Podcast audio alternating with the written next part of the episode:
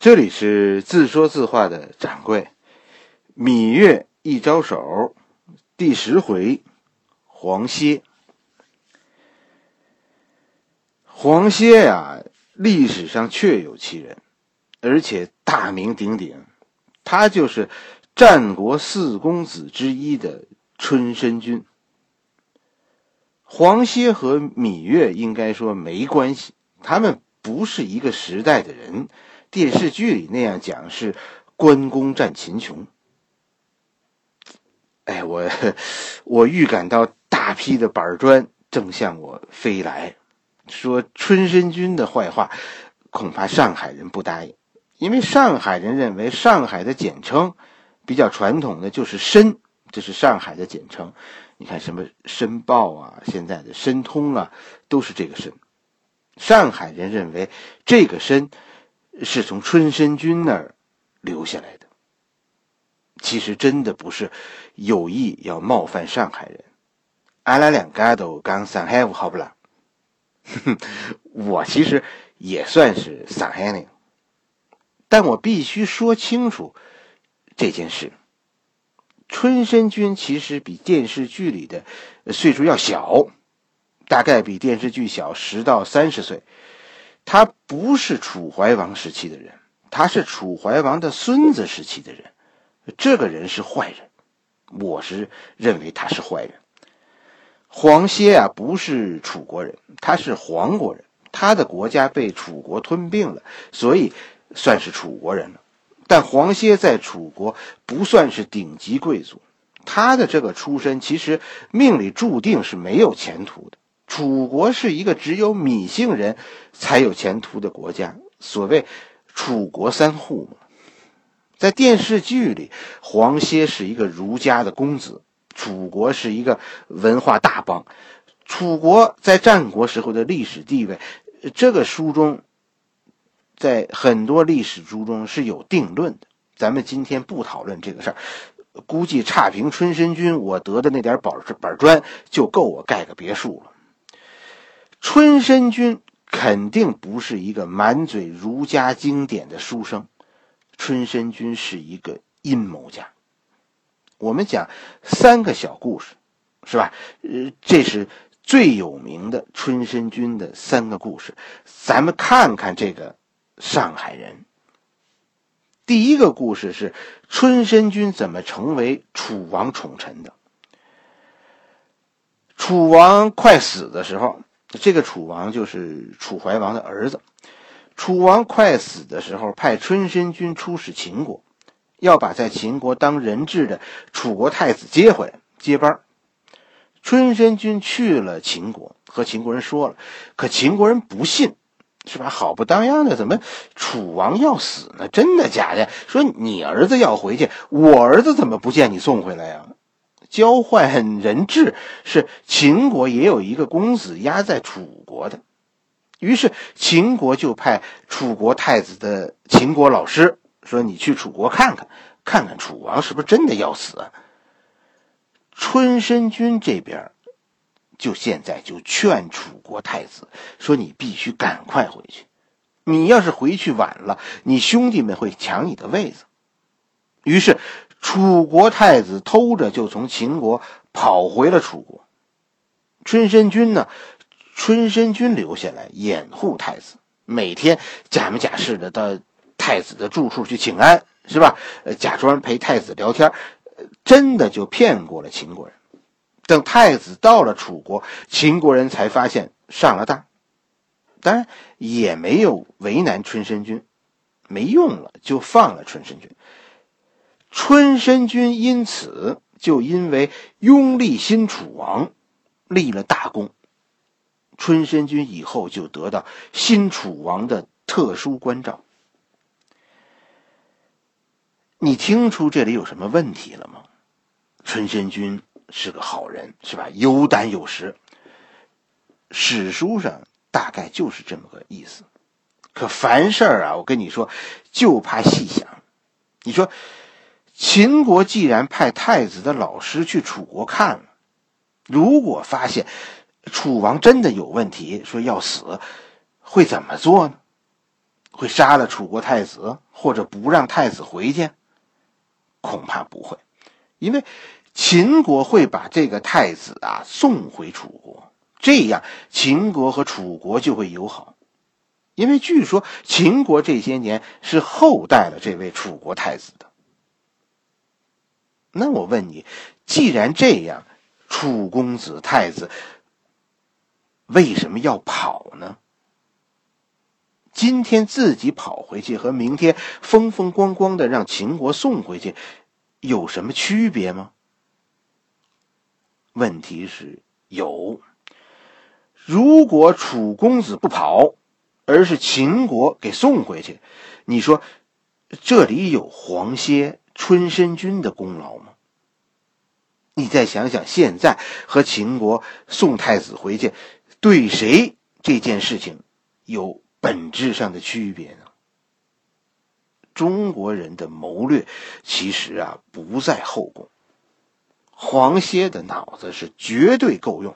黄歇劝太子逃跑，就是为自己换来了锦绣前程。以后太子认为黄歇是自己当楚王的第一功臣。这个事儿不是我思想阴暗，就这个招数。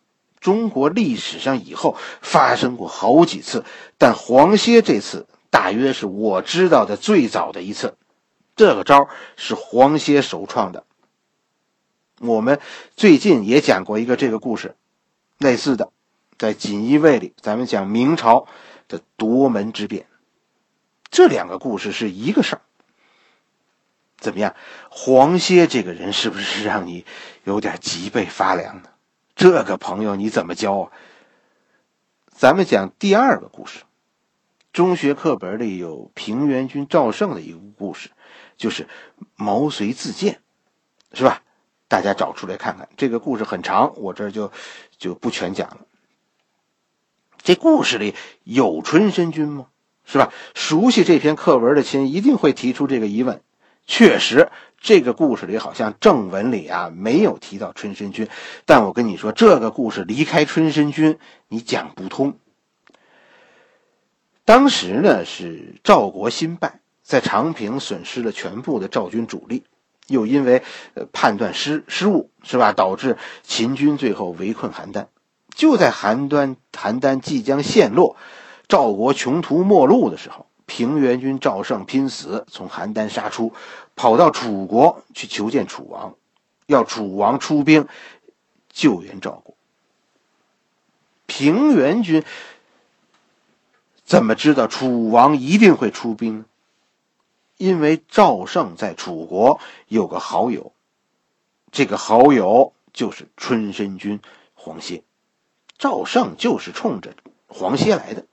黄歇这个时候掌握着楚王身边的一切，除了军权。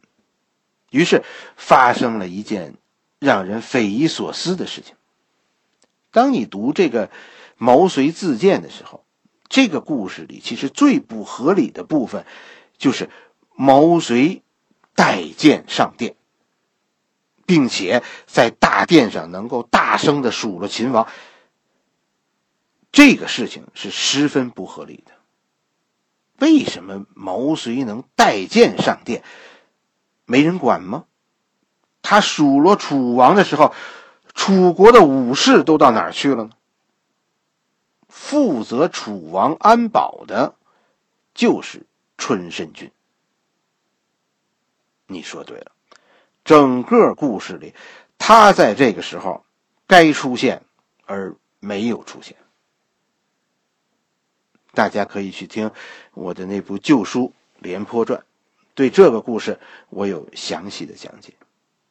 就是在这个你耳熟能详的故事里，隐藏着春申君的一个好故事。我跟你说，凡事都怕琢磨。实际上，这又是春申君的诡计，利用赵胜他们的焦急心态，利用外部势力谋取自己在楚国的利益，罔顾君王。后来，春申君带领着军队去救援赵国，从此以后，春申君就掌握了楚国的军权，楚国就是从邯郸之战以后进入了春申君的时代。你大体上能了解春申君是个什么样的人了吗？当你知道这两件事，如果我告诉你说楚王没有小孩这件事你怎么看？历史上楚王不是没有后代，但都说楚王的后代，他的母亲是春申君送进宫的，别人送的都不生，只有春申君送的这个，进宫就生，而且据说早产。这件事发生在别人的身上，我不瞎猜。但发生在春申君身上，就不能不有所怀疑。也确实有历史学家同意我的说法，说说那个楚王的独子是春申君的儿子。春申君就是这么折腾楚王的。你觉得春申君是好人吗？他和电视剧里的黄歇是一个人吗？我心中的黄歇呀，是一个坏人。是那种，为了达到目标不择手段的人，做事没底线的人。楚国的贵族后来被春申君彻底激怒了，所以楚王一死，楚国贵族就暗杀了春申君。你觉得这样一个人，让他早生几十年，让他成为现在的这个角色，这合适吗？我觉得，他一定会影响。电视剧里的这个春申君，他一定会影响将来你对历史上春申君这个人的认知。其实问题不在这儿，黄歇和宣太后的岁数差很多，甚至于你可以说他们没有交集。说作者为了找一个这样的角色来串场，大可以找一个什么黄公子啊、李公子啊，反正你杜撰一个人物。你有什么必要一定要用一个真实存在的古人来客串这么一个角色呢？如果你再问一个为什么是啊，为什么要瞎编黄歇这个故事呢？你这个时候问了一个好问题。我告诉你，这个故事里的所有人都不在他原来的岗位上。到现在为止，所有故事中的人物名字历史中有，但他们的经历可以说都不对。屈原的故事瞎编的，张仪的故事瞎编的，黄歇的故事瞎编的，为什么呢？因为和你不同，你是以前不知道这些人的经历，可编剧这些人，他们对历史上这些人的事情一定是知道的。有意写错的，为什么要为什么要这样呢？